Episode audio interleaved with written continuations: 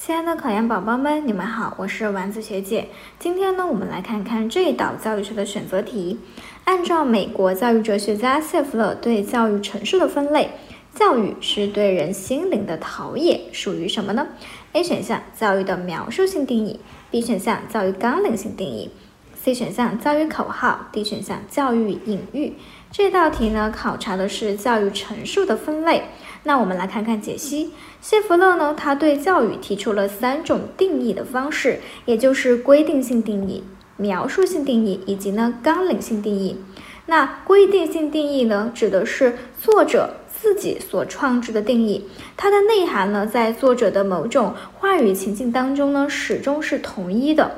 那描述性定义呢，它指的是被定义的对象适当描述。或者对如何使用定义对象的适当说明。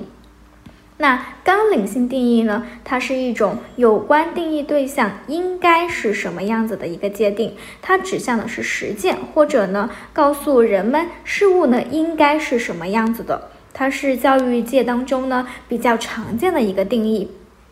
而我们题干当中所说到的教育是对人心灵的陶冶，它其实呢就是一种比喻，因此呢这道题呢应该选择 D 选项教育隐喻。